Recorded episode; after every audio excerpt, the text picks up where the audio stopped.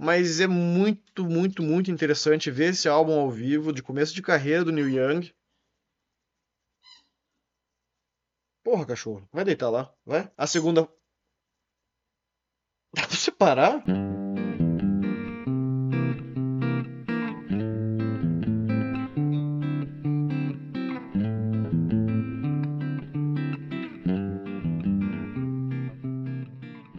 Bem, amigos da Rede Globo, estamos com mais um Entre Faixas aqui. Estou aqui com meu amigo Humberto.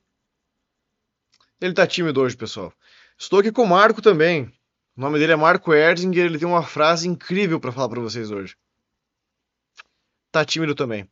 Então, pelo jeito, acho que eu vou ter que fazer isso sozinho hoje, né?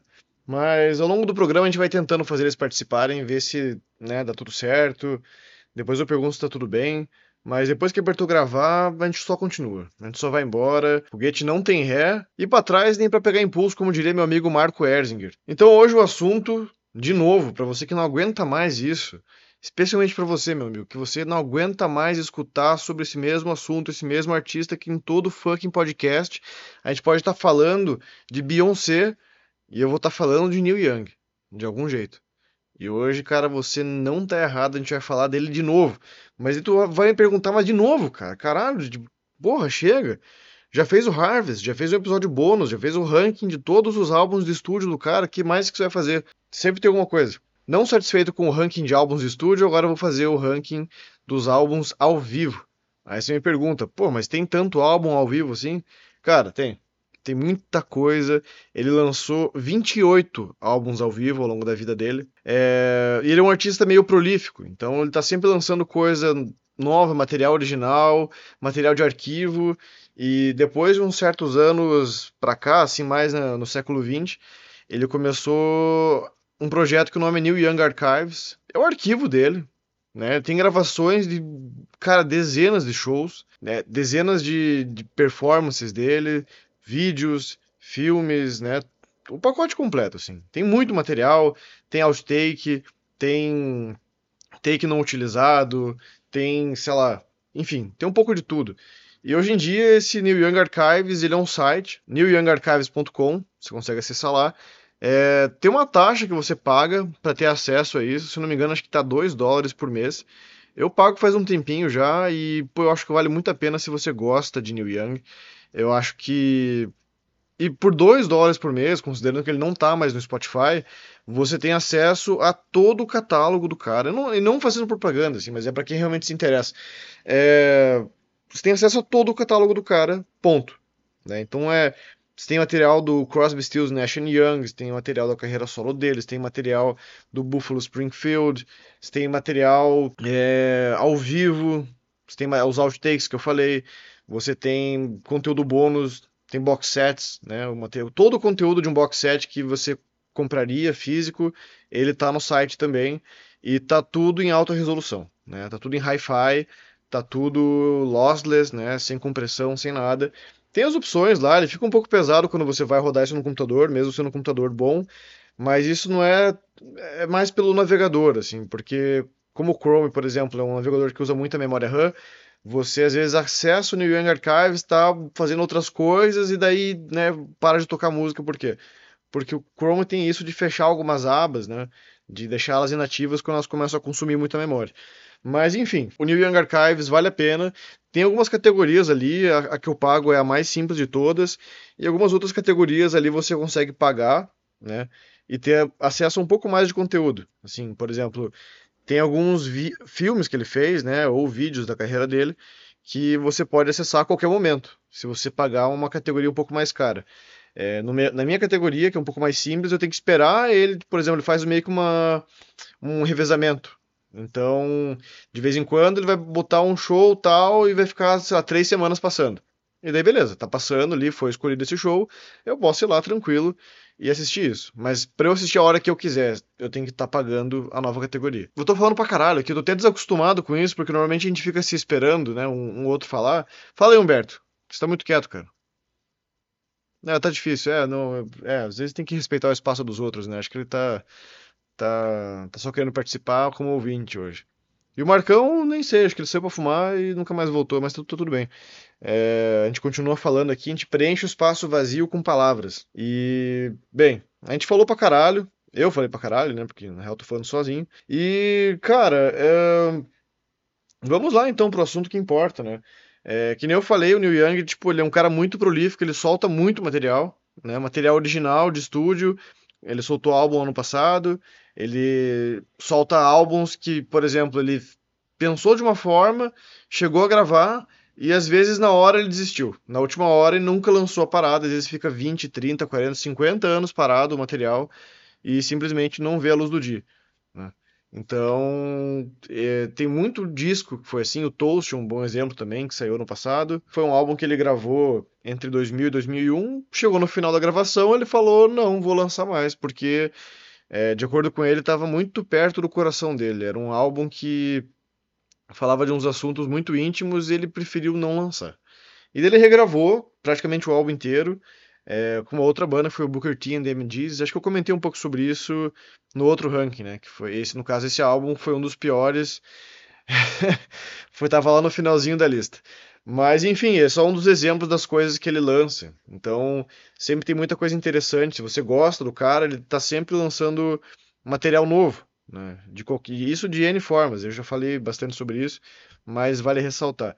Então, pô, 28 álbuns ao vivo é coisa pra caceta, assim, sabe? Você não vê Beatles fazendo isso, você não vê Beat Boys fazendo isso. Pô, tenho uma coleção de Beat Boys aqui em vinil e, cara, discos ao vivo deles, assim, eu tenho três, eu acho. Então, não era muito do, do, feitio deles querer fazer isso, e muitas bandas não fazem mesmo, assim, você tem tipo dois, três álbuns ao vivo no máximo, enquanto que você tem outras bandas como The Grateful Dead, que também são é uma banda que eu sempre falo, e eles têm material ao vivo infinito. Primeiro porque eles incentivavam as pessoas a gravar os shows deles, então tem muita coisa de gravação de audiência, mas são gravações profissionais, às vezes, com sons aço. Às vezes eram gravações profissionais, porque eles deixavam levar o equipamento profissional para gravar no, no show.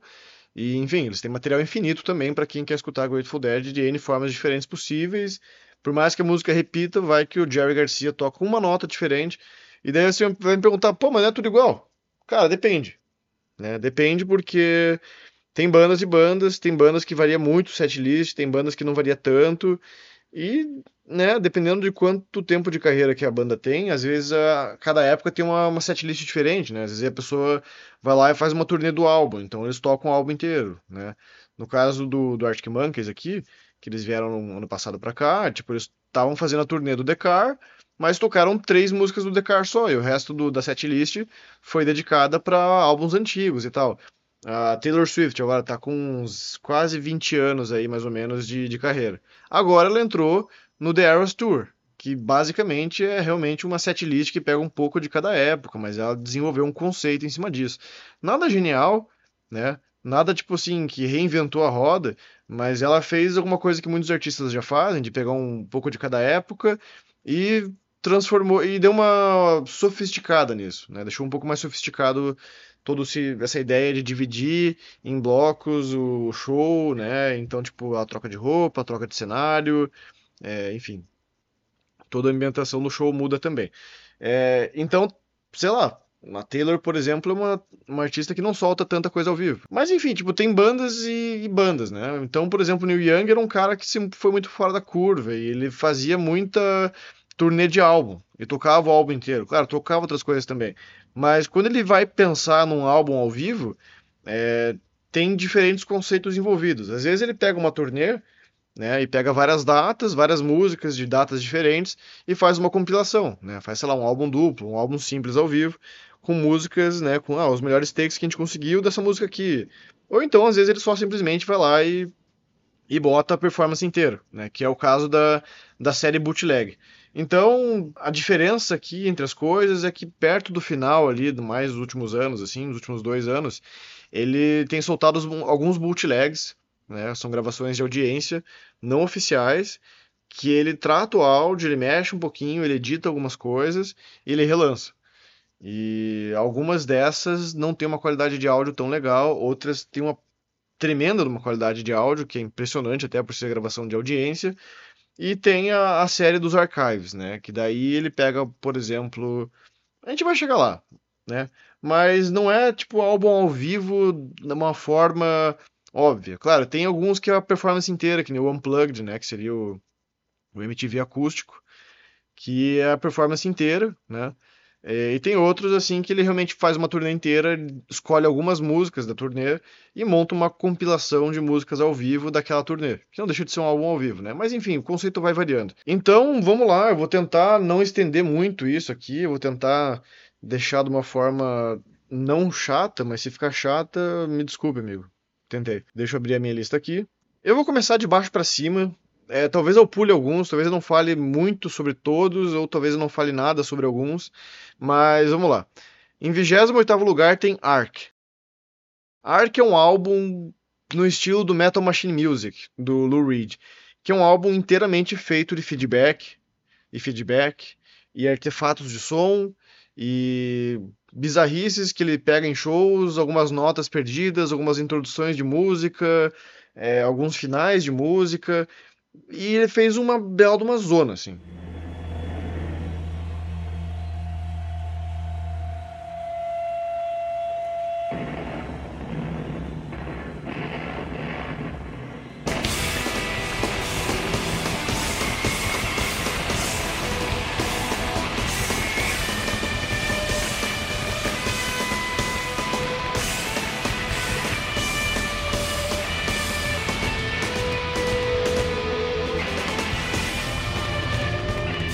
Gosto de falar que o Ark é um álbum de feedback, um álbum conceitual, sim, mas também não é novidade. Incentivaram ele a fazer isso ele foi lá e fez meio que um experimento. Deve ter sido interessante de editar isso, mas é, é música para induzir uma bad trip. Se um dia você tomar qualquer tipo de alucinógeno, ou fumar maconha, ou sei lá o que você for fazer, não escute esse álbum. Porque, cara, muito provavelmente você vai dá uma surtada, assim, porque é, é, é, tanta coisa, é meio caótico, ele vai, ele vem, porque parece que você está alucinando mesmo, parece que você realmente tá, é, não está muito são da cabeça, você está meio despirocado.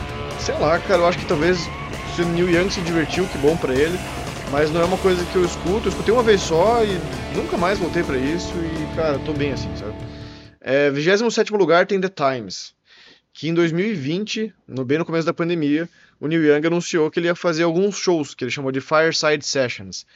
Ele gravava com um iPad na frente do, né, da casa dele, tocando violão, né, no, bem tal qual um velhinho, sentado com o violão, se balançando na cadeira, com uma fogueira em perto, ou uma lareira perto, e ele faz os shows dele que se chamou de Fireside Sessions. E ele faz algumas performances pequenas, né, ele fez, acho que se não me engano, cinco vezes isso, ao longo de 2020, e em certo momento ele decidiu pegar algumas músicas dessas performances e botou num EP que é o The Times.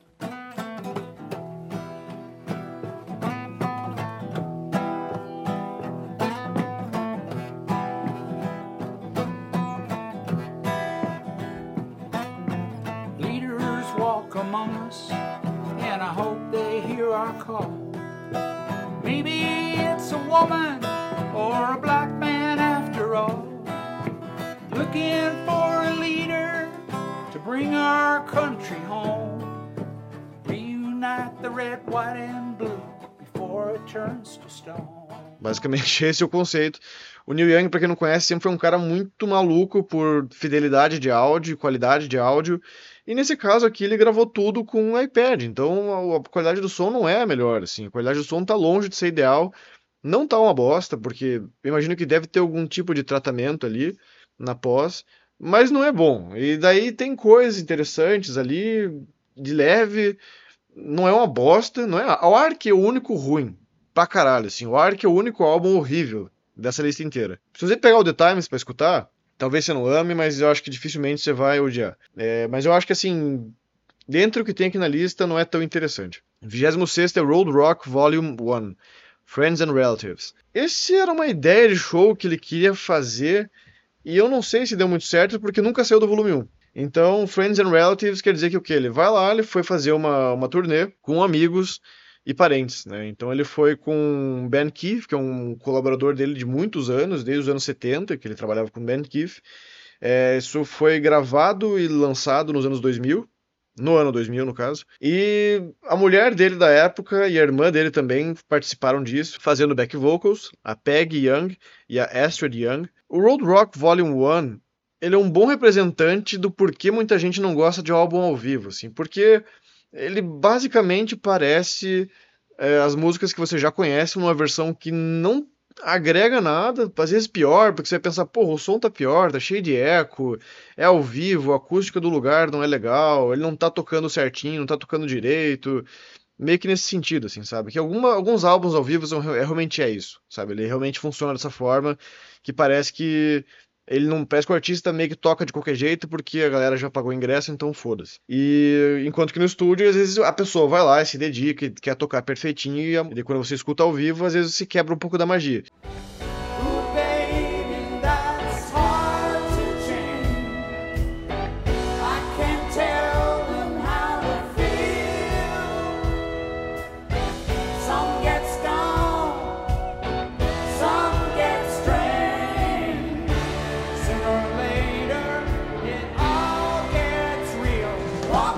Esse é um bom exemplo.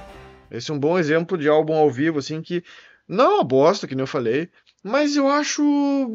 Não acrescenta nada, sabe? As versões das músicas não são as melhores. Tem uma versão de 18 minutos de Cowgirl in the Sand, que podia ser do caralho, e não é ruim, mas é tanto faz.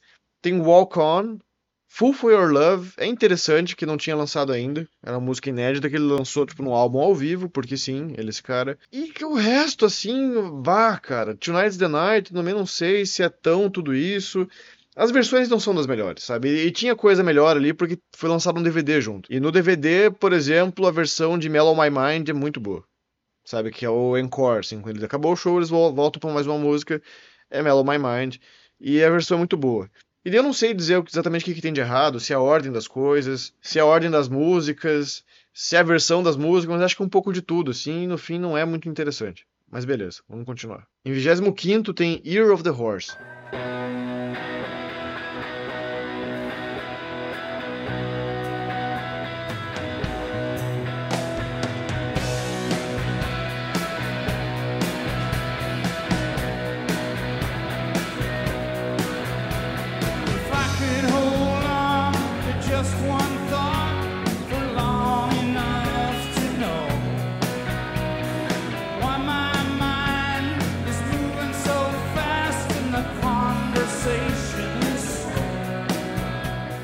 Year of the Horse é um álbum ao vivo que ele também foi feito para acompanhar um filme chamado Year of the Horse também. E esse filme foi dirigido pelo Jim Jarmusch.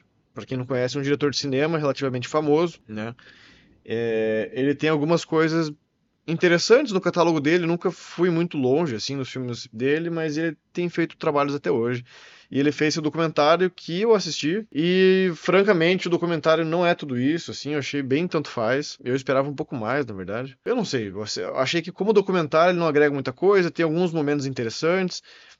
Pô, tem outros que tanto faz, sabe? E as performances também não são do caralho. Ele meio que se estende muito. É uma hora e quarenta de filme. E a nota dele no Rotten Tomatoes está 48% de reviews acima de 6, né? E a nota média dele foi 5.2. Dá para entender um pouco, assim, porque talvez as pessoas não gostem tanto dele e... Cara, o álbum ao vivo também não faz jus a nada. Assim, tem algumas versões boas, eu gosto de Barstool Blues, eu achei legal o fato de... É, tem 9 minutos, a música original tem 3,5, sei lá. Eles dão uma estendida e eles tocam a música duas vezes, porque sim, eles tocam a música do começo ao fim, faz um solo, continua e daí eles começam a tocar de novo. Porque sim, no resto não, sabe? Pocahontas é legal também. When Your Lonely Heart Breaks é interessante, porque é uma música que eu não esperaria escutar ao vivo, então tem esse valor histórico, eu acho, né? Esse valor, sei lá. Mas no geral, tanto faz, sabe? Tem coisa ali que. Ah, Danger Bird eu não achei muito interessante. Prisoners of Rock and Roll também, puta, viveria sem. Mais um exemplo parecido com Road Rock, assim, sabe? Que poderia poderia ter sido um álbum melhor, no geral.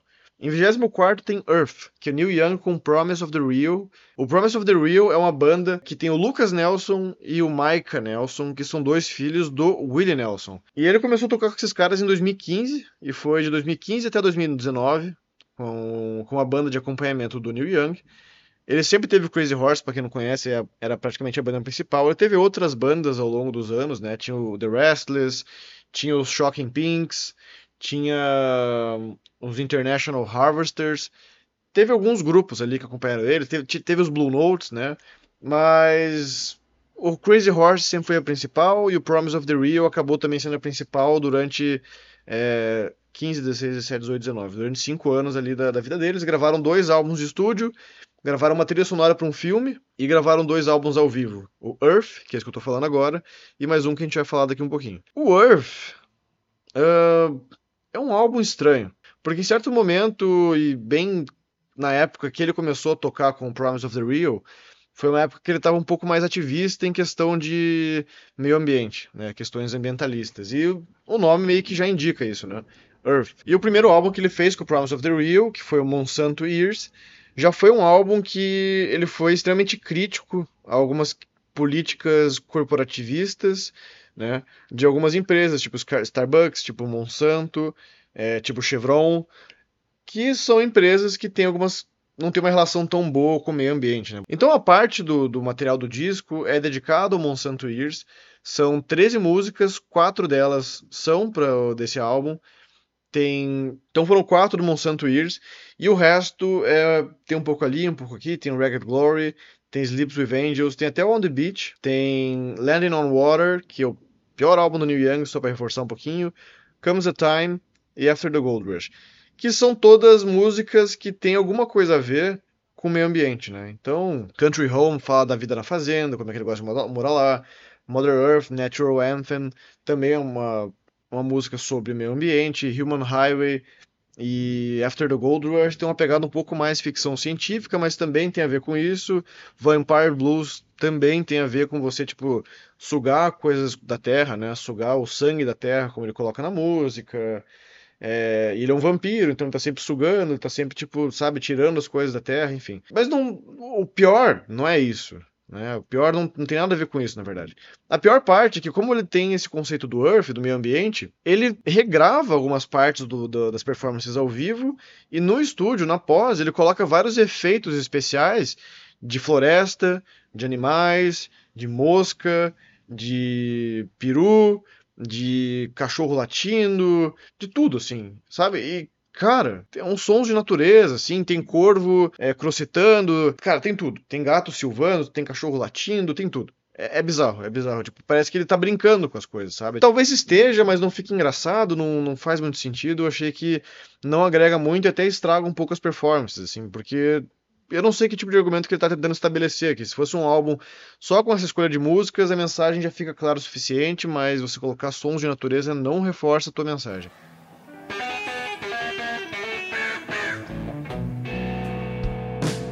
Vampire, baby, sucking blood from the earth.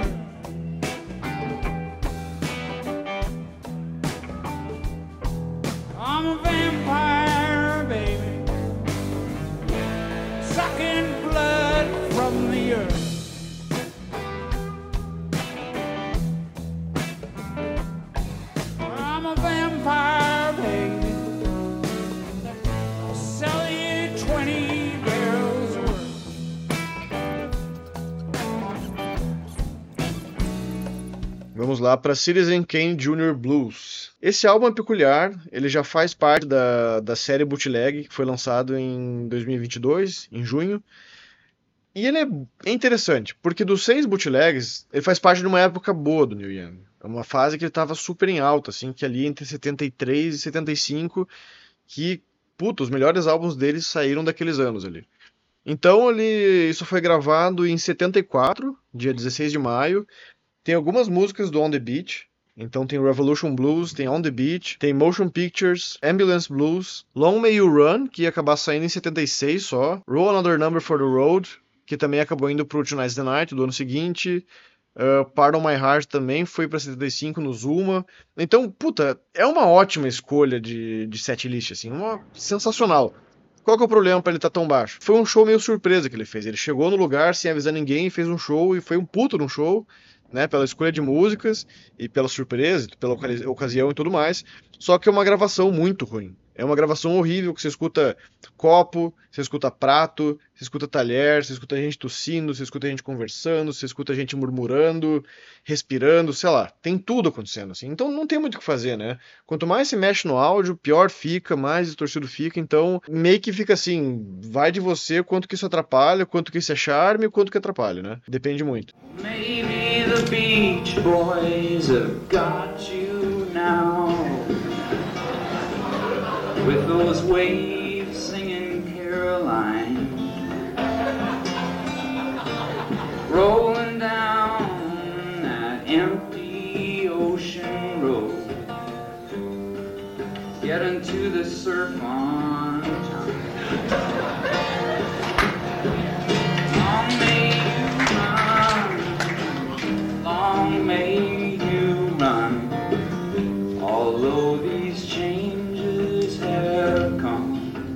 nesse caso eu achei que atrapalha sabe? Não consigo colocar ele mais alto do que ele tá, porque por causa dessa questão. Para mim não, não tem como, para mim isso atrapalha bastante e nesse caso específico, assim, como tem é, é, que é foda, tem tanta coisa boa que ele tá nessa posição não quer dizer que é um problema, sabe? Não quer dizer que ele é uma merda.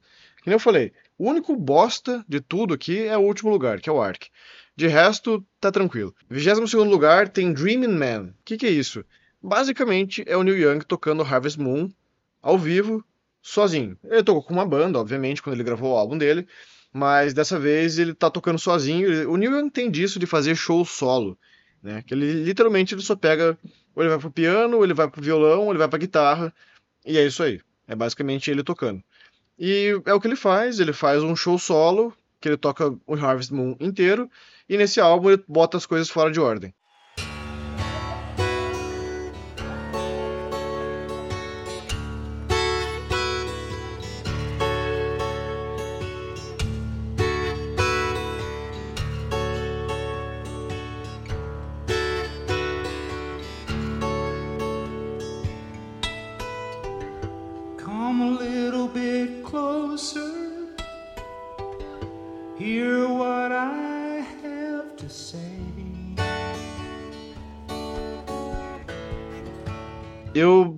Acho bom, mas eu não acho incrível, eu não acho tão interessante assim também, não acho que agrega muita coisa, sabe? Então, uh, a, o álbum original é um dos meus favoritos dele. O original é um dos meus favoritos, mas a versão ao vivo eu sinto que não agrega muito, sabe? Ele não faz nada de diferente ali pra tornar mais interessante. Então, eu compraria, talvez, mas mais para quando eu tivesse meio cansado de escutar a versão de estúdio, quiser escutar uma versão um pouco diferenciada só isso, não necessariamente melhor.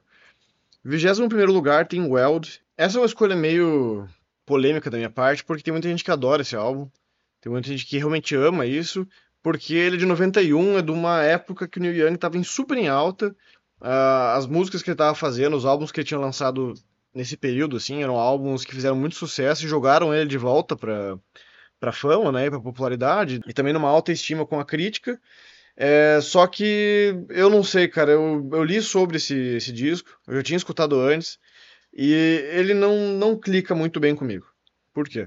Primeiro que o som não é tão bom assim, eles estão tocando e tá, tá, tudo muito alto, assim. A ideia do negócio é meio que tá tudo estouradão e tá uma sonzeira absurda, e todo mundo surdo, e todo mundo assim. Acho que ele chegou a sair com a, com a audição prejudicada dessa turnê, da turnê e da mixagem, só que a mixagem disso não foi das melhores, assim, porque quando eles foram realmente produzir o álbum e mixar o álbum, o Neil Young começou a querer mexer em muita coisa e não ficou tão bom. Isso tá na biografia dele, Shake, do Jimmy McDonough, e ele fala disso, ele fala como é que o Neil Young começou a querer mexer, e mexeu, e mexeu, e mexeu, até que ele estragou a mix do original que o David Briggs tinha feito. Essa mix ainda existe, ela tá em é, Laserdisc e VHS, então quem encontra lá e escutar o som, o som que sai lá é o som que deveria ter ido pro vinil e pro CD. Eu não sei, cara, eu acho ele tinha tudo para ser muito bom, mas eu não acho que é tudo isso. Tem coisa que me incomoda, tem algumas versões das músicas que, puta, cara, ah, sabe, só não. Blowing in the Wind, eu não gostei, me explicaram depois que ela tem um contexto histórico para estar tá ali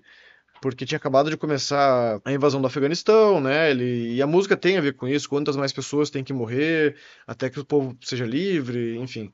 Faz sentido, mas é, eu não gostei da versão que eles fizeram, apesar da, da mensagem, da intenção. Tem bastante coisa de Rust Never Sleeps aqui, tem Tonight's the Night também, tem Roll Another Number, For the Road, Powderfinger, mas eu não sei, cara, eu não, não acho interessante. Eu acho que falta alguma coisa. Talvez em algum outro tipo de humor eu consiga escutar esse álbum e gostar dele um pouco mais. Falta alguma coisa, assim. Talvez seja até a qualidade de som. Tem uma versão de Rockin' in the Free World que tinha tudo para ser boa, mas ela é devagar. Eles tocam essa música lenta. Não lenta de propósito, como se fosse um Leila do Eric Clapton lenta. É lenta, eles só diminuem o BPM e a música fica muito mais broxa.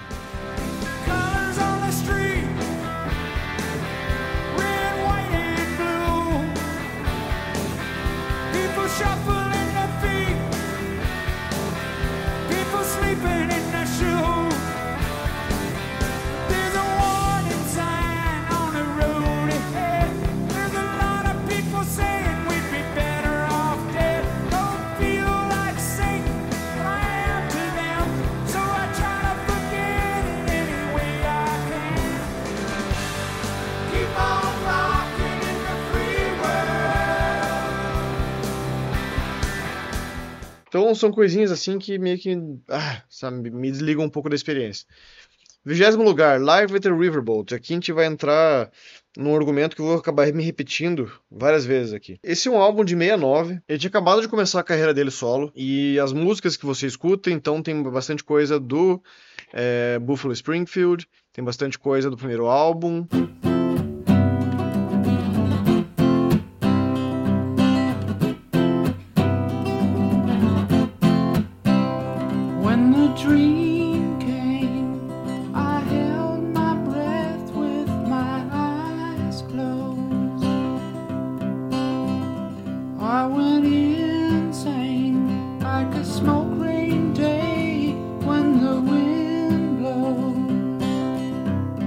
Nesse álbum, o que você encontra, na verdade, é mais material do primeiro álbum e material antes disso. Então, e tem bastante coisa, os raps que eles falam, né, que são os comentários dele falando com a audiência. Tem bastante disso durante o, o disco.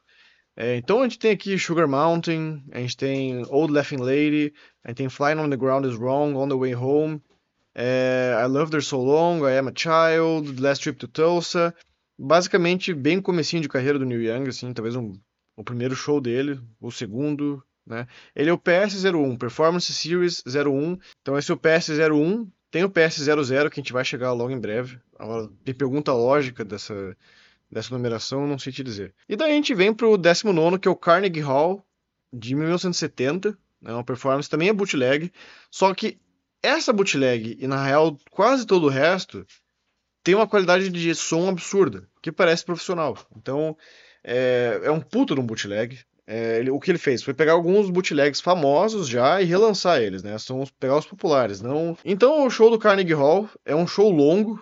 É, são dois discos também, um álbum duplo ao vivo. E eu acho que esse é, é parcialmente meu problema com ele. Primeiro que ele vem da, também da, da, da, mesma pegada do Riverboat, né, do anterior, que é um show solo. É o Neil Young cantando sozinho, fazendo um show acústico, e é só isso. I've been walking all night long. My footsteps made me crazy. Baby, you've been gone too long. I'm wondering if you'll come E ele canta várias músicas, várias e várias e várias músicas. E a gente vai ver aqui que tem pelo menos seis álbuns, que são todos da mesma época, do mesmo espaço, praticamente de 60 dias mais ou menos, do final de 70 e começo de 71. E são seis álbuns ao vivo para esse período, assim. Então ali sim alguém vai me perguntar, mas não é tudo igual? Daí nesse período fica repetitivo. São bons álbuns? São. Todos bons. E inclusive esse seria meu calcanhar de Aquiles relacionado a toda essa lista, porque é difícil dizer qual que é melhor que qual, exatamente por quê. Então às vezes fica um pouco subjetivo, fica bastante subjetivo na verdade, porque setlists são parecidas, a pegada é parecida, a atmosfera é parecida também. Então, dessa dessa leva assim de 70, 71, não contando o Riverboat, o Carnegie Hall, talvez por ser o mais longo e talvez pela performance não ser tão empolgada e também ele cansa um pouco, eu coloquei ele como em 19 como o pior dessa, dessa leva, né? Logo depois vem mais uma dessa mesma série, que é o Dorothy Chandler Pavilion. O nome do bootleg é I'm Happy That Y'all Came Down. É, esse é um pouco melhor, ele é mais curto, é um disco só. É, é, um disco só também, ele é um pouco mais curto. São 15 músicas, algumas são mais curtinhas, então coube tudo ali. Mas eu acho que ele funciona um pouco melhor por isso, né? Pela brevidade, assim, e isso eu vou acabar repetindo algumas outras vezes. Still a searcher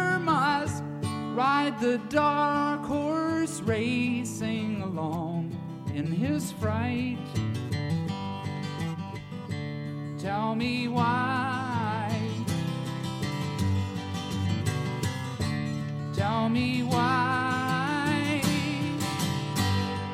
Is it hard to make arrangements with yourself when you're old enough to repay, but young enough to say? Logo depois, Young Shakespeare também. E daí uma coisa que eu não entendo por quê Talvez para agradar as pessoas que gostam muito dessa época, porque às vezes a pessoa gosta tanto, mas escutou tanto um álbum X que ele vai, puta, queria um álbum, um show diferente. E por mais que varie 10% ali, para ele tá valendo, às vezes. Então, o Young Shakespeare ele foi gravado três dias depois do Live at Massey Hall, que é um outro álbum ao vivo que a gente vai falar daqui um pouco. Next song is a song wrote about an old man I know. 70 year old man.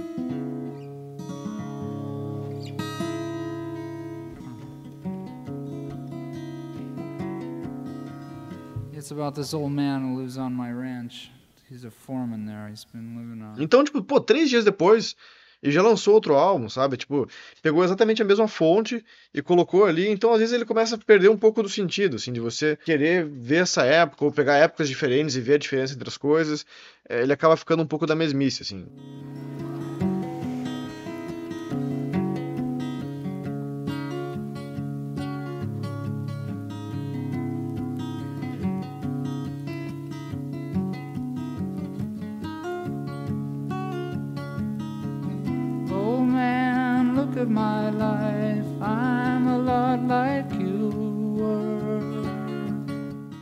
É ruim, jamais. Mas ele perde um pouco do brilho, talvez.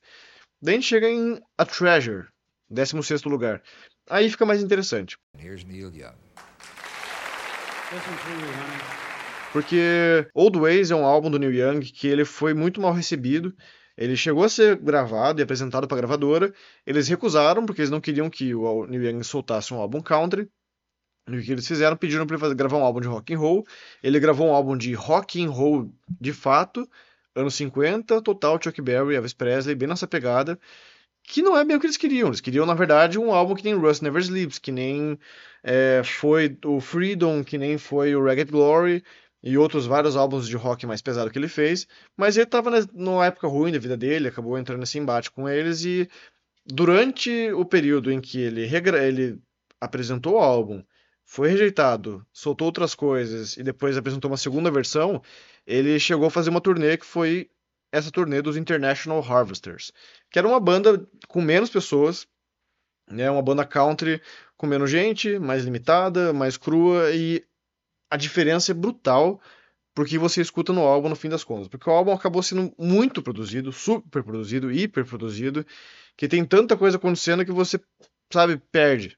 Você tem tanta, tanta coisa acontecendo que você ah, tira da música em vez de acrescentar. E nessa versão ao vivo é tudo um pouco mais cru, tudo um pouco mais mais acessível até. E é muito melhor. Tem músicas novas que nunca tinha lançado antes, tem algumas que ele já tinha lançado. Eu acho que a diferença é brutal para a versão de estúdio.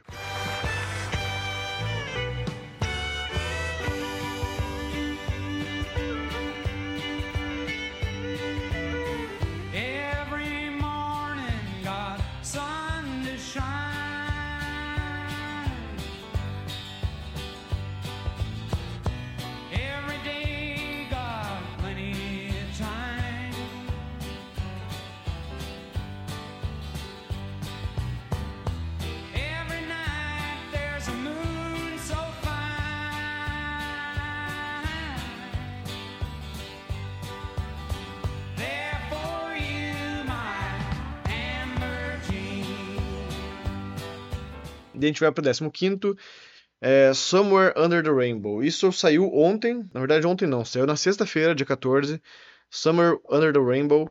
A história disso é bem legal, porque eu tava lendo o livro do Neil Young, eu tava no capítulo do Tonight's the Night, e ele tava explicando como é que funcionavam as performances ao vivo desse álbum, que já é um álbum meio diferentão, meio distinto, né? E na época não é muito acessível, não é bem essa pegada dele. E quando isso foi para ser ao vivo, as pessoas realmente ficaram sem entender, porque ele, come... ele veio para tocar o álbum novo e as músicas novas, que ele já tinha feito antes com o Time Fades Away, que a turnê era do Harvest, que tinha acabado de sair, e, e no, no, show, né, que ele. E daí nos shows, durante a turnê, ele tocou muita música nova, ou só música nova. Então, o pessoal ficou meio perdido. No mesmo ano, em 73, ele gravou Tonight's the Night, fez a mesma coisa, começou a fazer vários shows para apoiar esse, esse álbum, e um deles foi em Londres, né? E foi no Rainbow Theatre.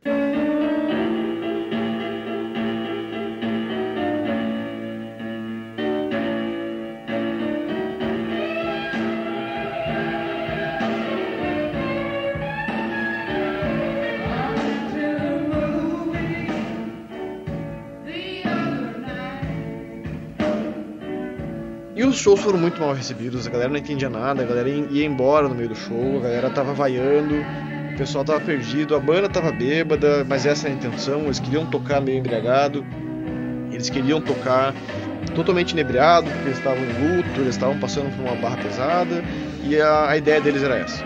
Só que o meu, por que não tá mais alto nisso? E por que, é interessante? Porque quando eu tava lendo isso, que eu descobri sobre essas performances, o autor em um certo momento fala que esses shows deveriam sair. Esses shows devem ser vistos, né? devem ser ouvidos. E o bootleg já existe faz um tempo, só que agora, logo depois que eu li o livro, acho que eu fui na internet e descobri que ele tava, tinha sido anunciado né, na Original Bootleg Series e estava para sair em algum momento, não tinha data ainda. Faz algumas semanas ele anunciou que ia sair agora em 14 de abril. Já saiu, eu já fiz a pré-order do disco, vai chegar daqui uns 10, 15 dias. Mas por que, que não tá mais alto, né? Tá em 15. Ele, a qualidade de áudio também não é melhor, assim. Não é tão ruim quanto o Citizen Kane Junior Blues, mas ele tem muito chiado, você percebe assim que o som tá meio abafado, ele exige um pouco mais de atenção, sabe? Tipo, exige um pouco mais de esforço para você aproveitar a parada, então tem é só para quem gosta muito de Tonight's the Night que vai aproveitar isso um pouco melhor. Ouvi gente, eles cortaram alguns raps, né, as falas no meio das músicas também. Não sei em que qualidade estava isso, mas eu vi gente já falar que o bootleg desse caso era melhor do que a versão oficial que acabou saindo. Eu não sei, não escutei o bootleg ainda. Uh, mas é isso. Ainda assim, vale muito a pena para quem é fã de Tonight's the Night por material, por valor de conteúdo, vale muito. Like to bring out my friends now. Play a little more for you.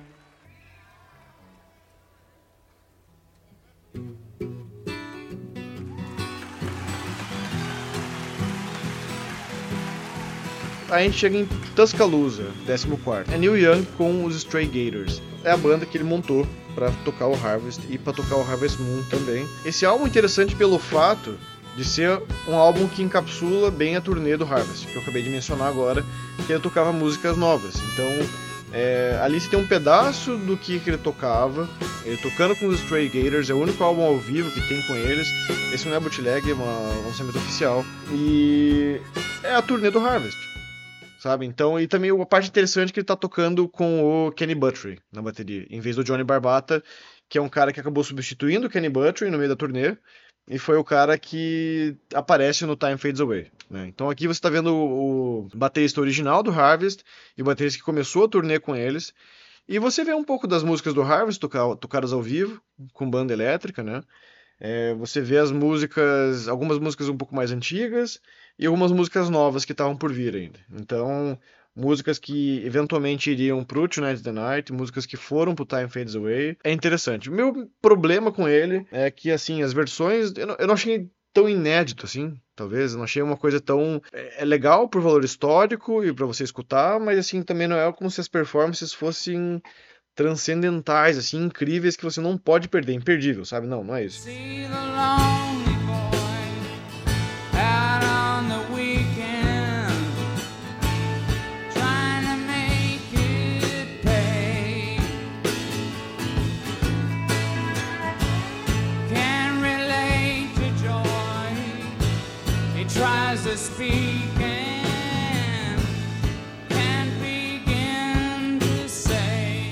E cortaram algumas músicas também, que acho que poderiam ter incluído no, no vinil é, ou de algum jeito. E eles cortaram músicas, então ele ficou um pouco capado. Eu acho que poderia ter sido um pouco mais. E o Neil Young falou que não vai mais mexer nisso e vai ser isso aí. Então fica um pouco na minha decepção aqui. Apesar disso, né, vale muito a pena escutar, porque o que ele traz, apesar de não ser perfeito, é bom. Bem bom, na verdade. 13 terceiro lugar, Sugar Mountain Live at Canterbury House, 1968. Esse é na mesma pegada que o Live at the Riverboat, que tá lá em, tá em vigésimo, né? Ele é parecido. Esse é o PS00, Performance Series 00, que talvez seja a primeira performance do Neil Young solo que a gente tem registro, né? Ou pelo menos é oficial, né? E ele é um pouco mais interessante, assim, as coisas que, que tocam aqui é basicamente, é quase igual o Riverboat, a setlist é muito parecida, mas as histórias que ele conta são mais legais, são mais interessantes. É, ele conta um pouco da vida dele, ele tá um pouco mais ingênuo, ele tá um pouco mais bobão, assim, sabe? E isso é mais legal pela interação que ele tem com o público, sabe? Então isso, isso agrega um pouco pro valor da performance. Da performance não, do, do show, né? Da experiência de estar lá. Não, a música nisso não, é tão mais incrível do que a outra, ou de outras versões de época da mesma época, mas como uma obra de arte, né? E eu acho que esses raps no meio ali, essas conversas que ele tem com a plateia, acabam agregando bastante e eu, eu acho bem interessante, assim. Tipo, se fosse para escolher entre os dois e ter tipo, uma versão definitiva de um álbum ao vivo do começo da carreira do Neil Young, seria esse.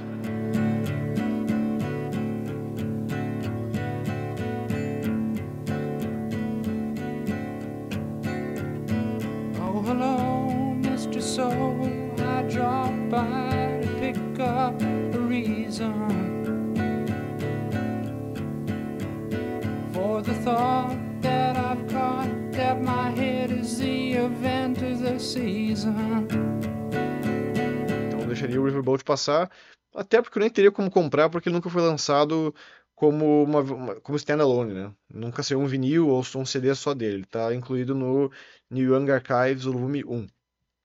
A gente chega em 12 lugar, tem Royce Hall, 1971. Também, é daquele período que eu falei antes, é também um bootleg, a qualidade é muito boa de áudio.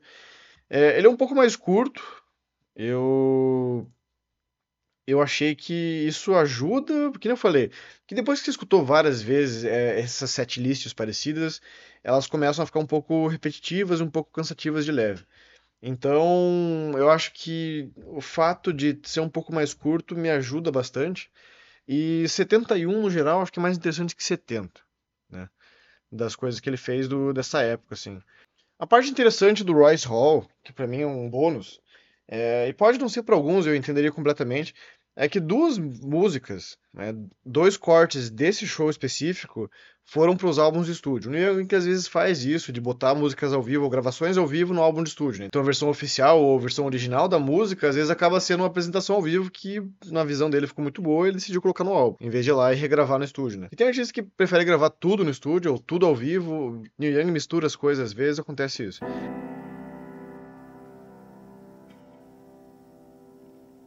Woke up this morning with love in mind. It was raining outside, but my love still shines. Kept me warm till my plane touched the sky.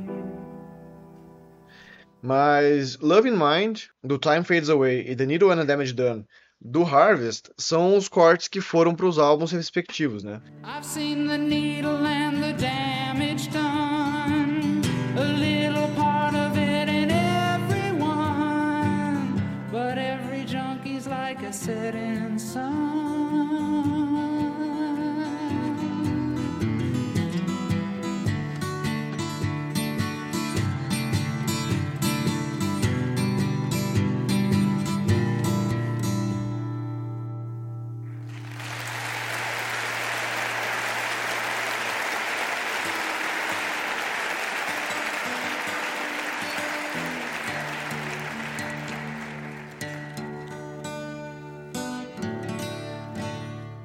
E eu achei interessante, porque às vezes você já escutou, como eu falei, tem, muita, tem muito material dessa mesma época. Então eu acho que foi até meio que, sei lá, contra-intuitivo, mas interessante de escutar um álbum que tem a versão que é exatamente como a que eu conheço. que eu já que eu vivi escutando, em vez de, sei lá, ver ele tocando ao vivo uma versão da música que eu já conheço de uma forma diferente. Né? Que é a proposta, na verdade, da música ao vivo, né? não ser exatamente igual sempre. Mas nesse caso foi interessante ver exatamente quando ela saiu. No caso do Needle and Damage Done, você vê as palmas do final, que no álbum original a palma é cortada no meio. Ele termina a apresentação, a galera aplaude e tem um corte brusco e já começa a próxima música. Mas aqui tem as palmas até o final, elas vão do final de uma música até o começo da próxima. É um detalhe imbecil? Talvez, assim, muito específico, talvez. Mas eu achei interessante. Décimo primeiro lugar, Unplugged. De quem chega no MTV acústico. Essa foi uma época meio estranha na vida do Neil Young, porque ele sempre foi meio que anti-MTV, mas ele acabou fazendo um MTV Unplugged. Tem uma história interessante desse álbum, na verdade, porque ele gravou uma vez, né, ele chegou a fazer uma primeira performance desse álbum, e ele não gostou da performance da galera, ele não gostou de como saiu e ele simplesmente vazou. Ele foi embora. Tava em Los Angeles gravando e simplesmente foi embora e deixou o pessoal lá. Depois ele voltou e na segunda vez que ele tentou gravar, parece que ele ainda ficou meio insatisfeito, mas a versão foi o que acabou indo pro, pro álbum final, né? Eu não vou dizer que é perfeito, apesar de estar em 11 primeiro isso daqui, eu não vou dizer que é perfeito porque eu não sinto que o New Young tá super empolgado, então apesar de não, não, ele não sempre ter odiado a MTV, também nunca chegou a amar a MTV, então não foi um período de exato oposto, porém ele, eu sinto que ele tá um pouco desanimado, talvez, eu sinto que ele não tá, tipo, 100% empolgadão pra estar tá ali. Não tá super feliz. Ele toca bastante coisa de Harvest Moon. Aqui ele toca algumas coisas mais antigas, tipo The Old Laughing Lady, Mr. Soul, é, Pocahontas, String Man, ele nunca tinha lançado em nada. É, like a Hurricane, é uma música bem interessante, uma versão bem interessante que ele toca num órgão, isso. Tem algumas músicas que não entraram, Winter Long, War of Man, Sample and Hold e Dreaming Man, também não entraram no, no álbum. E tem uma versão incrível que eu acho que, porra, isso faria valer o álbum inteiro só. Transformer Man, que é uma música do Trans, né, que é o nome do álbum dele, e é um álbum que ele bota vários elementos de sintetizador e de música eletrônica no álbum. Não música dançante, mas música eletrônica ou música eletrizada, não sei exatamente como descrever isso. Mas aqui ele faz uma versão acústica, violão. E a música do caralho, é do extremo, caralho. É incrível, assim. Tem uma hora até no começo da música que um cara meio que comemora. Eu vou botar aqui o trecho pra vocês ouvirem. Que é, ele fica feliz demais. Ele fala assim, caralho, nunca que eu esperasse esse cara tocar essa música em nenhum show, muito menos nesse. Da MTV ainda, sabe? Tipo, eu não sei se ele fez, talvez, pra para realmente deixar a MTV meio puta, assim, em vez de colocar só o sucesso, ele falou, pegou, tipo, uma música do talvez pior álbum dele, de acordo com a crítica.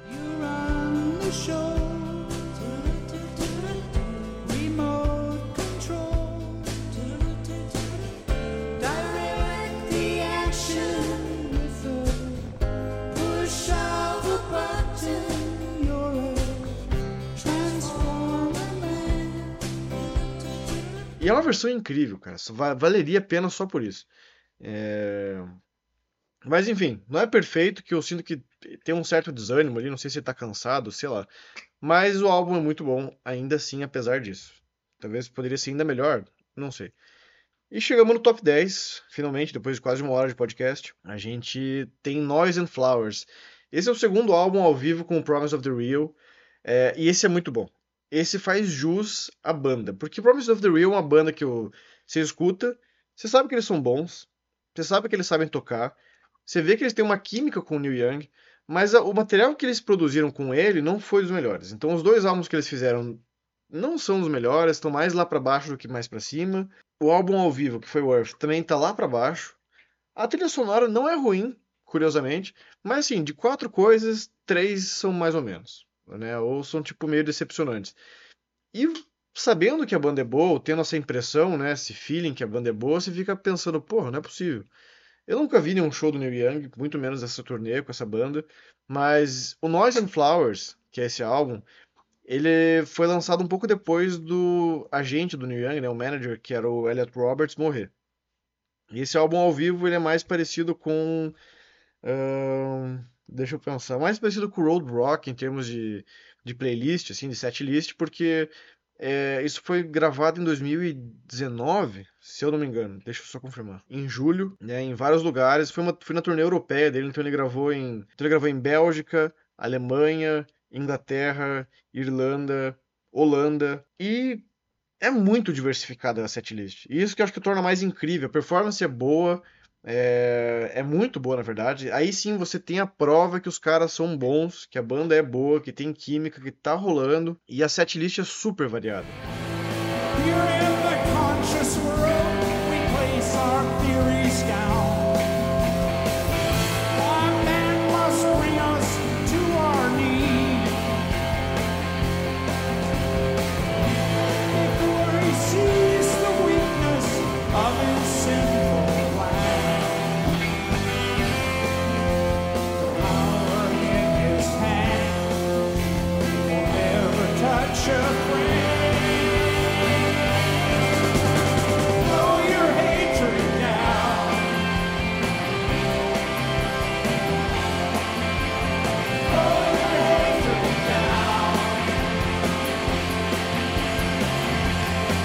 Meio que um greatest hits, só que não óbvio, sabe? É uma seleção realmente de coisa boa, tipo, é meio que feito para fã isso. Porque não é tão pra fã a ponto de ser coisa, só coisa desconhecida. Tem as coisas famosas também, mas tem um pouco de tudo. Então tem tipo Mr. Soul, comecinho de carreira, Everybody Knows This Is Nowhere, também bem comecinho de carreira, segundo álbum dele, Helpless, que é com o Crosby, Stills, Nash Young, que é uma música famosíssima dele. É, Field of Opportunity, que é um cover, na verdade, mas ela acabou indo para um álbum dele de 78, que é o Comes a Time. Alabama, do Harvest. Throw Your Hatred Down, isso daqui foi, cara, um fato eles tocarem isso, porque é do Mirror Ball, um álbum que o Neil Young fez com o Pearl Jam.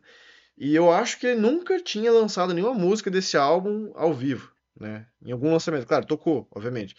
Mas ele nunca tinha colocado nenhuma versão de alguma música desse álbum em algum lançamento ao vivo dele até agora.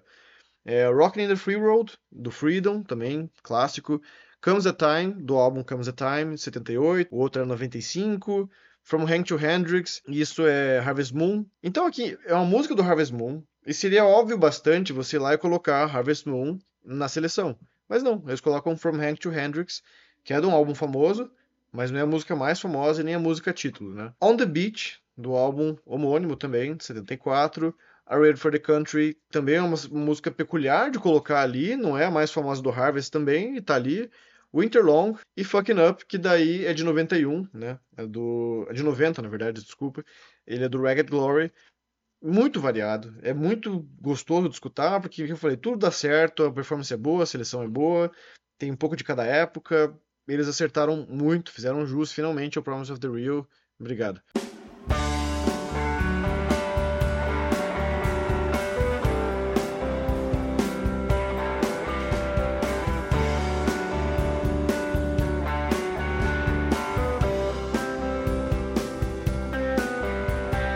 Return to Greendale, num lugar. Aqui, cara, fica interessante, porque Greendale foi um álbum conceito que ele fez, meio que uma ópera rock, né, uma rock opera, e é uma puta de uma rock opera. Eu gosto muito, tem gente que odeia esse álbum, tem gente que acha cansativo para um cacete, tem gente que não aguenta escutar isso, é, porque ele é longo mesmo, ele é um álbum duplo, triplo até, acho que saiu na época. É, as músicas contam histórias de pessoas que vivem numa cidade, e o Return to Greendale, basicamente, é ele tocando o álbum inteiro do começo ao fim. Então é um álbum duplo, uma hora e pouco de álbum, que ele apresentar ao vivo. Né? Isso depois saiu com DVD também, com Blu-ray, que tem a apresentação ao vivo né, em vídeo. E isso tinha todo um cenário, tinha personagens que entravam, era quase um musical mesmo. Então, é interessante, sabe? Eu escutei isso, me deu vontade de, de, escutar o álbum original de novo, eu escutei o álbum original de novo, me fez gostar mais dele e me fez ver que, tipo, mesmo ao vivo funciona, sabe? Ainda não, eu pretendo comprar o box que vem CD, vinil, DVD e Blu-ray, né, no boxzinho, porque eu queria assistir isso também. Eu queria assistir a performance acontecendo e não só a música, porque só com a música você tem a história, você tem a narrativa, você tem a melodia. E para mim isso tá ótimo já, tá, porra, zero bala. Mas sabendo que tem mais, por que não? Oitavo lugar, Live at Massey Hall. Esse foi o álbum que foi gravado três dias antes do Young Shakespeare que eu falei antes. Ele é um álbum duplo, é um álbum longo, ele tem tudo o conteúdo assim. Se fosse para ser um álbum duplo definitivo dessa época, seria esse, né? Que é o álbum mais completo, com a experiência mais completa que você vai ter de Neil Young em 1971. É... Eu acho que, pô, ele é meio imbatível ainda, sabe? Eu não, eu não sei se, foi, se é porque é o primeiro que ele meio que faz os outros perderem um pouco do sentido ou qual que é a ideia, assim, mas ele é muito bom, sabe? E o resto veio mais para tipo trazer versões alternativas do que para substituir ou para competir direto. Claro que não é essa a intenção, é sempre somar e ter mais material, né? Mas tendo o Messi Hall e já sendo bom como ele é, eu tive um pouco mais de dificuldade para apreciar o Carnegie Hall, por exemplo, que também é outro álbum duplo ao vivo da mesma época.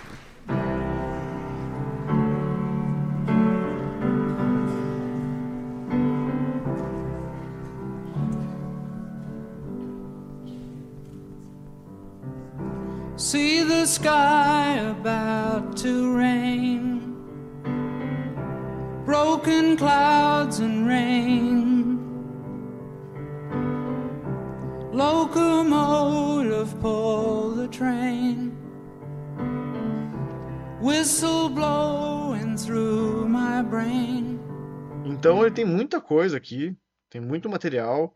Tem esse um pouco já pegando um pouquinho da época do Harvest, já tinha lançado o After the Gold Rush, tinha lançado o Deja Vu com o Crosby, Stills, Nash Young os dois primeiros álbuns, obviamente, e tá meio que nessa transição. Então ele tá começando a tocar músicas no álbum que não lançou ainda, tocando as músicas que as pessoas já conhecem, e algumas coisas recentes, assim, que estavam meio que frescas na memória, assim, ainda, tipo, dá para dizer que seria uma turnê daquele álbum mais recente. Tem 17 músicas, que eu falei, ele é longo, né? São uma hora e sete de. Que, o que é bem engraçado, na verdade, porque a gente tava fazendo Red Hot hoje, gravando episódio. E. Pô, o álbum tinha o quê? Uma hora e dez, se eu não me engano. E daí, teoricamente, não ia ser um álbum duplo, porque foi lançado em CD, né? Mas no vinil foi duplo.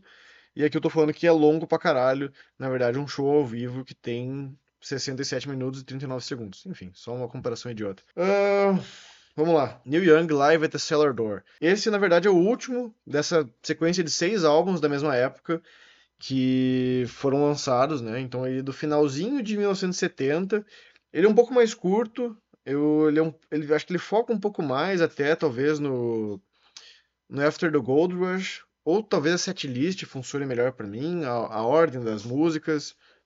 Eu não sei o que, que é exatamente, mas o Live the Cellar Door, ele é tão bom quanto o Master Hall, mas por ser um pouco mais breve, considerando que é um formato de música acústica e tudo mais, eu acho que ele funciona um pouco melhor por isso.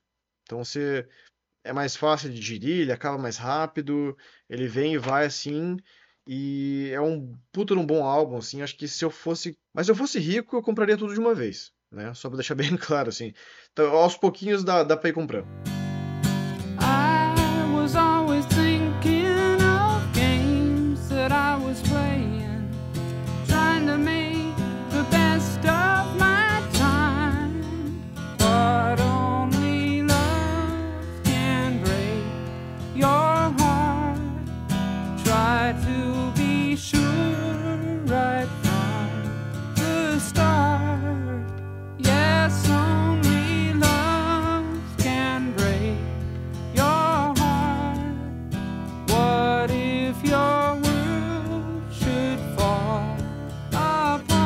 Mas enfim, dos definitivos dessa época, aqui no, no top 10 pelo menos, eu acho que o Cellar Door e o Messi Hall, se comprar os dois, nenhum deles está em catálogo, os dois estão fora, que eles foram lançados no tipo em 2013, 2009, por aí. Então é bem difícil de achar hoje em dia, mas esses dois, pega eles e tá feito já. Sexto lugar, Live at the Fillmore East. Isso também é de 70. É, e daí você me pergunta, pô, mas não tinha acabado? Não, porque aqui é Neil Young e Crazy Horse. Então, e não só esse, o Neil Young com, com Crazy Horse com o Danny Whitten. Né? Pra quem não sabe, vou dar um puto um resumo, o Danny Whitten era um... O Danny Whitten, ele era um cara... O Danny Whitten, ele fazia parte do Crazy Horse, da formação original, ele era o segundo guitarrista da banda, e ele acabou morrendo de overdose de heroína, né? Então, Needle and Damage Done é para ele, uma música feita em homenagem a ele. O Tonight's Night parcialmente é inspirado por ele, né? Que ele foi uma das pessoas que morreu por heroína, outra pessoa foi o Bruce Berry.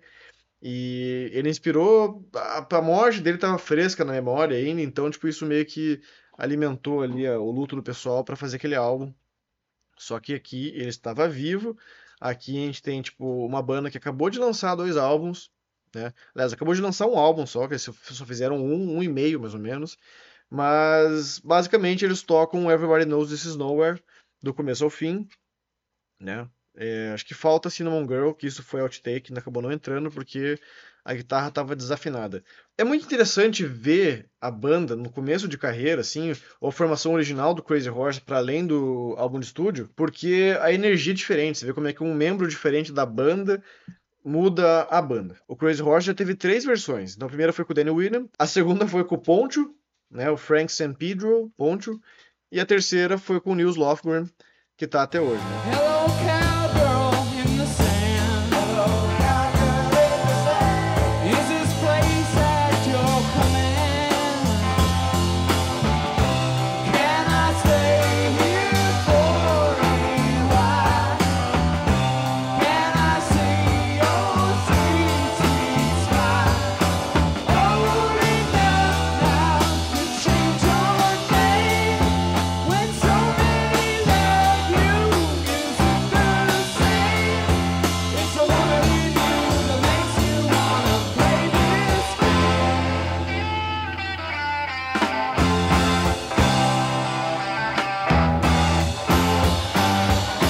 essa é a primeira versão do Crazy Horse.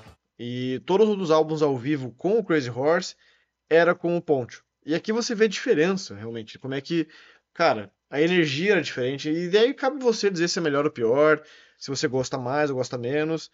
Mas você vê como é que a dinâmica da banda muda, como é que o estilo dele é levemente diferente. E isso é muito incrível. É muito foda mesmo. Cara, é, é fora de série mesmo. Fora de série, você vê o Danny Williams, como é que ele faz falta até, você vê como é que, se imagina como é que seria a banda se ele tivesse continuado vivo. É, é uma experiência bem interessante. Esse você encontra ainda em vinil, com dificuldade, mas se encontra. É, eu recomendo muito forte. Quinto lugar, a gente tá acabando, pessoal, prometo. So here goes. This is especially for you critics. Hey.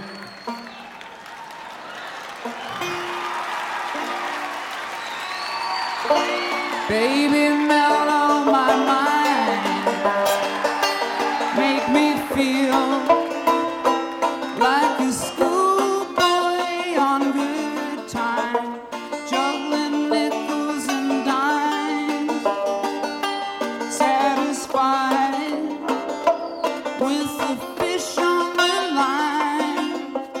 Quinto lugar, Songs for Judy. Eu não, não tenho tanto para falar sobre ele, mas ele é um basicamente é uma compilação de músicas da primeira parte dos shows do Neil Young em 76. Então a primeira parte do show era ele acústico, sozinho, né? Neil Young solo. E a segunda parte era elétrico. Ainda tá para sair um álbum ao vivo que vai ser um outro compilado com a segunda parte de vários shows dessa mesma turnê, né? No caso com Crazy Horse. Esse aqui foi a primeira parte dos shows que era acústico. Só que isso é 76, então tem um belo de uma diferença ali entre esse Messi Hall e o Cellar Door, e o Carnegie Hall, Rice Hall, Dorothy Chandler Pavilion, né, todo esse rolê. E volta para aquilo que eu falei do Citizen Kane Jr. Blues, que é uma época diferente, uma setlist bem variada, bem diversificada, porque né, são álbuns diferentes que ele está tocando, e isso agrega muito. Então no Songs for Judy é 76, ele tem muito mais material, ele brinca um pouco com outros instrumentos, ele toca Mellow My Mind no banjo, ele, enfim, é um álbum duplo também, eu acho que dos acústicos ele é o definitivo, porque ele tá meio que na, numa época muito boa da carreira dele, dos anos 70. E, cara, a seleção é boa, as músicas são boas, a época é boa, a performance é bacana, tá tudo certo. Não tem nada para reclamar disso. Quarto lugar, Blue Note Café. Ladies and gentlemen, emanating from Sea Caucus Lounge of the fabulous Fandango Hotel, the Blue Notes.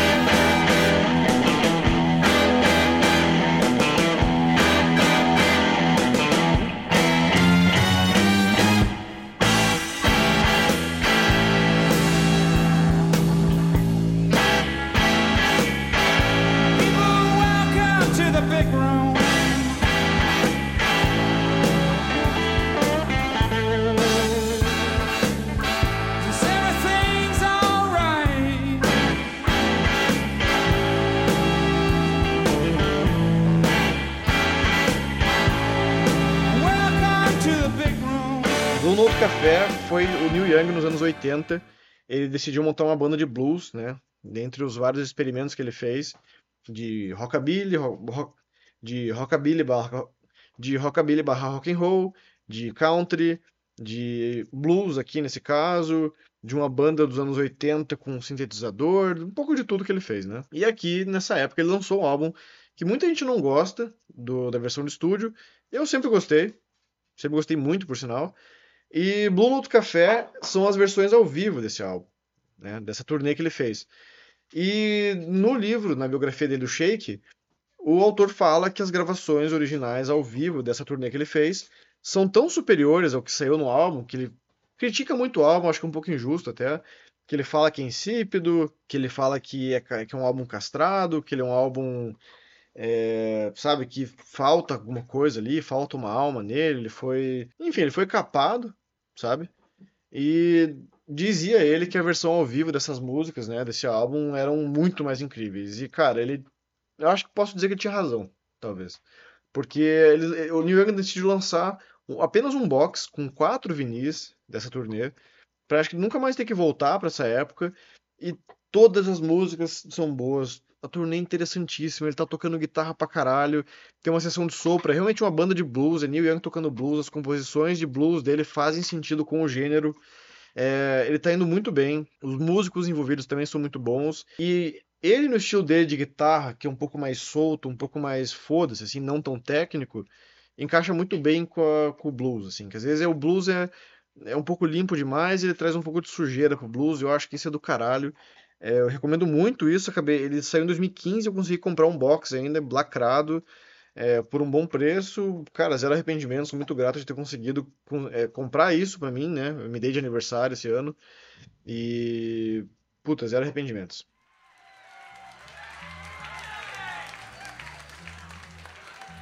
Thank you very, very much for waiting. For your pleasure and certainly ours, Mr. Neil Young.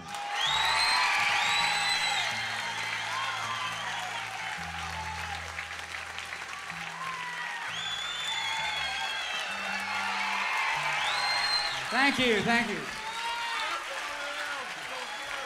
Welcome to Miami Beach. I'd like to thank my managers for introducing me tonight.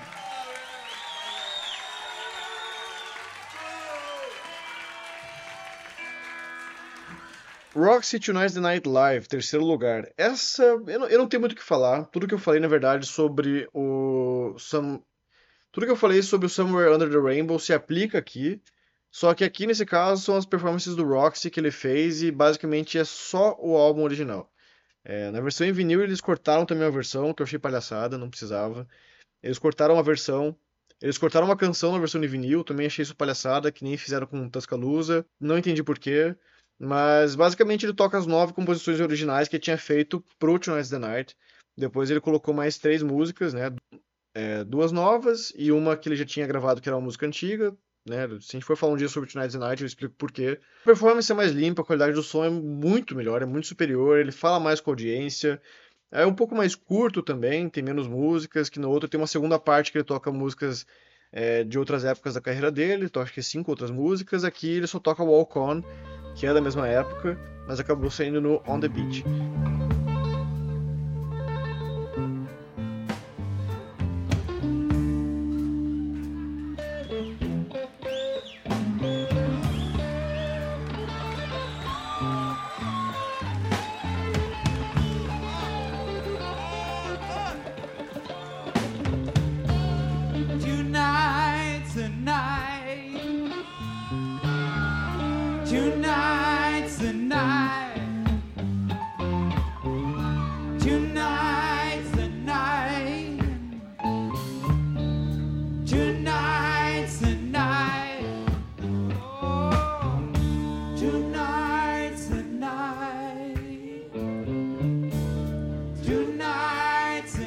Esse álbum, que ele é basicamente o meu álbum favorito do Neil Young, talvez um dos favoritos da vida, numa versão ao vivo, bem gravada, bem executada e a edição em vinil disso é linda, as fotos que vieram dentro, ele foi Record Store Day, sabe, uma versão edição especial. Puta, eu adoro esse álbum.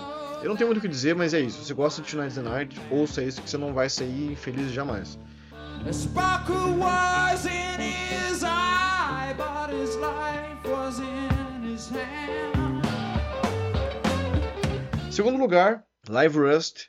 Ele saiu logo depois do Rust Never Sleeps, é a mesma turnê, basicamente a versão ao vivo do, desse álbum, 100% ao vivo, né, sem os overdubs, e mais algumas outras músicas da carreira do Neil Young, né, algumas que nunca tinham aparecido antes em outros álbuns ao vivo, é, algumas músicas mais antigas, mas a energia dessa turnê é bem específica e o Rust Never Sleeps é tipo um dos melhores álbuns que ele lançou na vida. Então acho que é, é a energia de um dos melhores álbuns, talvez o flow artístico que eles estavam vivendo naquele momento, só que aplicado para uma para outras músicas que a gente já conhece de outros álbuns e todas muito bem executadas. Cara, esse álbum vale muito a pena. Acho que foi o primeiro álbum ao vivo que ele lançou, mas eu posso estar errado. É, tirando Time Fades Away, que na verdade é um álbum ao vivo com material original, o Live Rust é o primeiro álbum ao vivo do Neil Young oficialmente.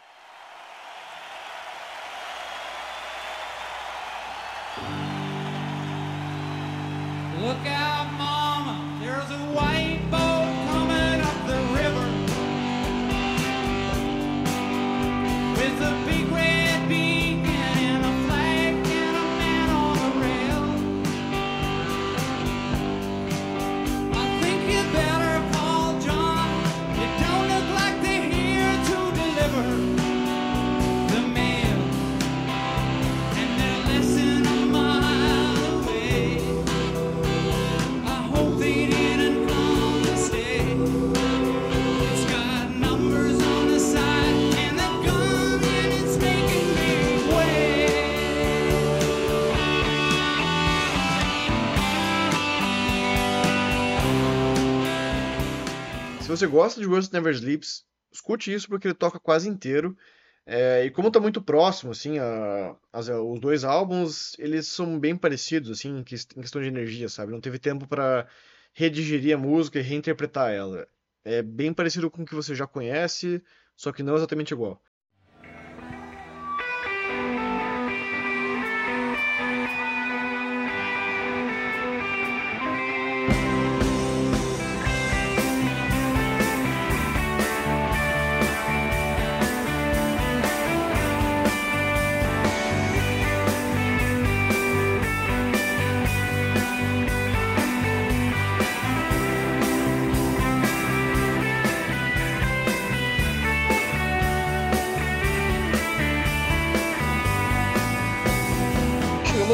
Lugar, que essa é uma história boa também.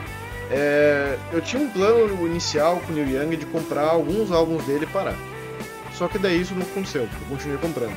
E meio que isso começou com o Way Down in the Rust Bucket, Neil Young Crazy Horse, primeiro lugar dessa lista. Way Down in the Rust Bucket, ele é um álbum que ele foi gravado em 91. Um pouco antes do Weld, se você for lembrar, ele tá lá embaixo em 21 primeiro, né? Então tem 20 outros entre esse e ele. É, é a mesma turnê, por sinal. É na mesma época. Ele foi gravado 3, 4 meses antes do Weld. Então foi meio que uma turnê que eles fizeram para aquecimento. Eles queriam voltar para tocar juntos, porque até então álbum, isso foi a turnê do Ragged Glory, só vou deixar claro. Antes disso, quem tocou com ele no Freedom foi o The Restless, que foram outras pessoas, outra banda. É, e por isso até achei que foi estranho no Weld, porque quando foi o Crazy Horse tocando as músicas do Freedom, eu achei esquisito, eles não, né, não acompanharam, não sei o que aconteceu ali. Mas eles estavam fazendo aquecimento para a turnê do Ragged Glory, que seria uma turnê gigantesca, né, em estádio e tudo mais. E eles foram tocar no, em alguns bares menores. Na verdade, foi tocar em um bar, que o nome é The Catalyst. Então, esse álbum, na verdade, é a performance de um dia só. Foi do dia 13 de novembro de 1990, no The Catalyst Club, em Santa Cruz, Califórnia. E eles tocam muita música. É um lugar pequeno, sabe, que não cabe muita gente, comparado com um estádio, assim, é quase nada. E eles foram meio que sem aviso, as pessoas foram chegando e foram chegando e foram chegando e tal, e ia saindo no boca a boca, quando via, encher o lugar. Mas não era nada, tipo, promovido, assim, foi meio que na surpresa mesmo. E basicamente eles tocam é, 19 músicas, né? São. Puta, cara, é um puta de um álbum. Assim, é, tá tudo certo. Tudo que eu falei de bom de qualquer outro álbum aqui se aplica aqui. A setlist é boa, tem músicas na- tipo diferenciadas de álbuns que, sabe, você não esperava ver aqui, ou até músicas que são de álbuns famosos, mas quase nunca é tocado. Então você tem aqui, cara, Surfer Joe and Modus Lees, você tem Bite the Bullet, é, você tem Don't Cry No Tears, tem Danger Bird, você tem T-Bone, T-Bone. Pra quem não conhece essa música, assim, ou conhece, fica mais surpreso ainda por ver que isso aqui tá aqui. E tem as clássicas, né? Tem Cortez the Killer, tem várias do, do Ragged Glory, é, tem Like a Hurricane, tem até a Homegrown. Então, cara, é- sério, eles acertaram em tudo, porque ele cumpre a proposta de ser a turnê do álbum. Ele funciona melhor porque a acústica do lugar, ser um lugar melhor, acho que deixa eles mais soltos, o som fica melhor, eles estão mais relaxados, eles estão mais. E eles estão tocando muito bem. Então não tem essa questão de ter um reverb absurdo, de ter um feedback. Não. É um lugar bem contido, a gravação é ótima, a gravação é perfeita, cristalina. A seleção das músicas também é ótima, eles estão tocando muito.